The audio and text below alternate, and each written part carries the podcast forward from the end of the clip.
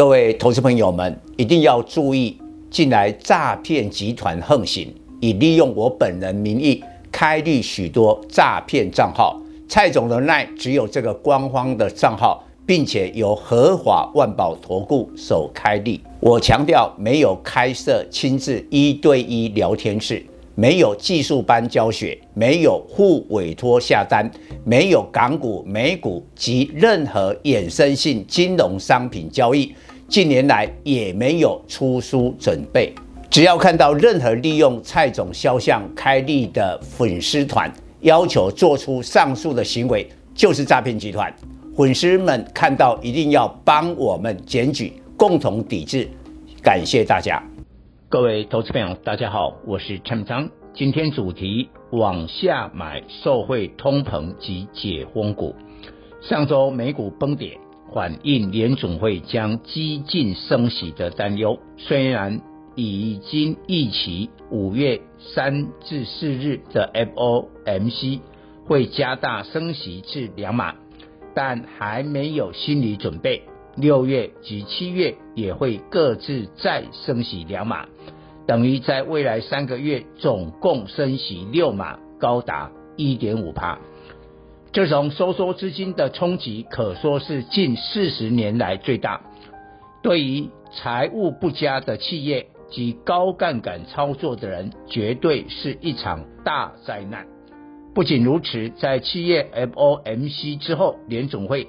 打压通膨不手软，预测九至十二月的剩下三次 FOMC 每次再升息一码，结论从现在到年底会升息二点二五趴。就市场心理，面对联总会激进的升息，投资人必然恐慌杀出股票。冲击最大是五至七月的这三次 FOMC。召开 FOMC 前，股市下跌；升息后，短线利空出尽。由于每次 FOMC 间隔时间一个半月，所以股市会有跌升反弹机会。到了九至十二月的另外三次 FOMC，因为升息的幅度减轻，预计全球股市将缓攻。周一台股失守前次低点一六七六四，呈现破底走势，研判在五月三日 FOMC 前还会有更低点。不过大盘向下，可逢低早买点，迎接五一假期后的一波反弹。今年面对通膨、升息、战争三大风险，选股难度很高，踩错。裂股轮动节奏，大陆整体基金第一季大亏一点三兆人民币，创史上最大亏损记录。记录，连专业的基金经理人都赚不了钱，散户更不用说。台股状况雷同，多数内资的法人及中实户把电子股作为投资信仰，今年受伤惨重。于是发生周一晶圆双雄破底，不堪损失拿进来强势的船产填补，因此航运股补跌。投资人要认清一件事：今年台股正央在电子股，通膨恶化排挤消费电子、手机、PC、电视、显卡的库存正在上升，最上游的半导体晶片。将在下半年供过于求，所以股价先行反应。汇成半导体指数领先美股其他指数破底，汇办指数今年来已重挫二十四趴。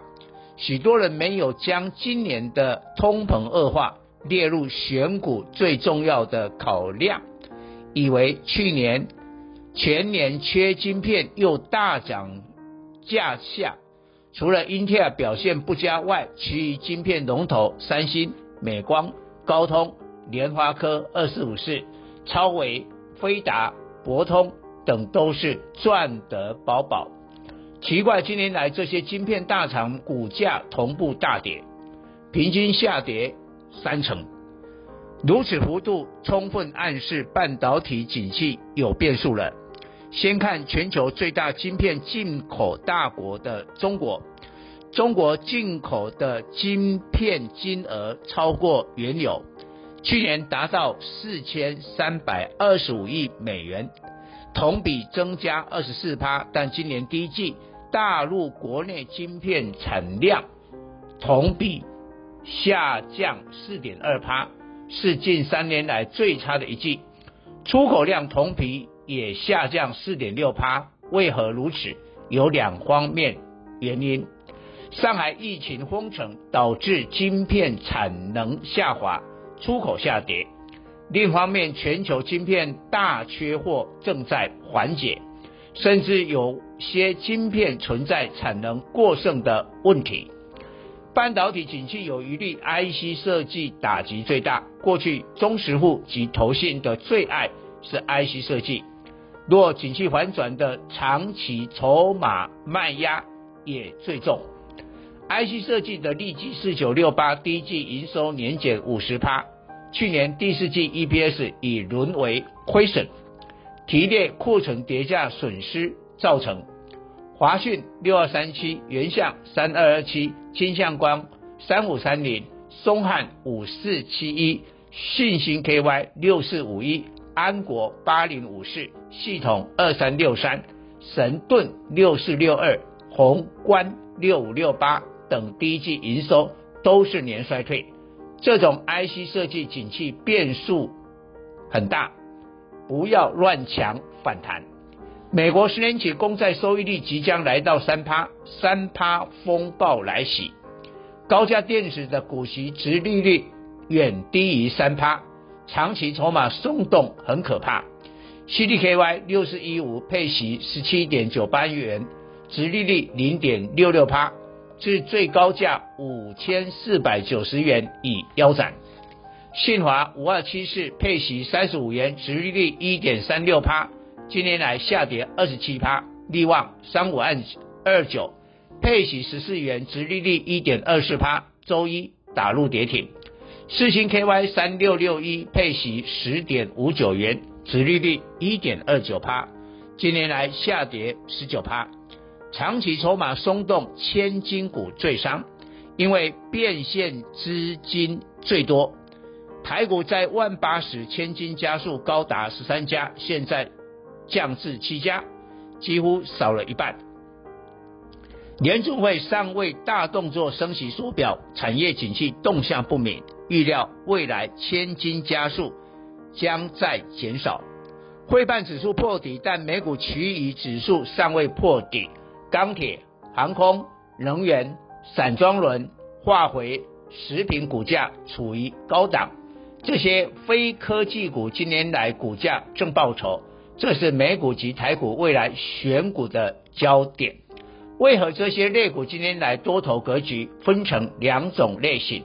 受惠通膨及疫情解封，台股的情况一模一样。这些类股受电子股破底的拖累。应与市场对坐，站在买方。美股这次财报最大亮点不是电动车特斯拉，因为多数人早已预期，而是过去两年疫情最大苦主的航空，达美航空、联合航空、美国航空不约而同表示，在第二季营收渴望恢复到疫情前二零一九年水准。今年来股价上涨十至二十趴。受惠将来疫情解封的产业才会有新的需求。台湾疫情严峻，但行政院提出三加四隔离新制，表示将走向与病毒共存。新加坡、日本、泰国、南韩及欧美、加拿大都是朝同一方向逐渐解封。台湾要保有经济竞争力，必然要跟进。周一航空双雄抗跌，华航二六一零、长荣航二六一八，今年来正报酬。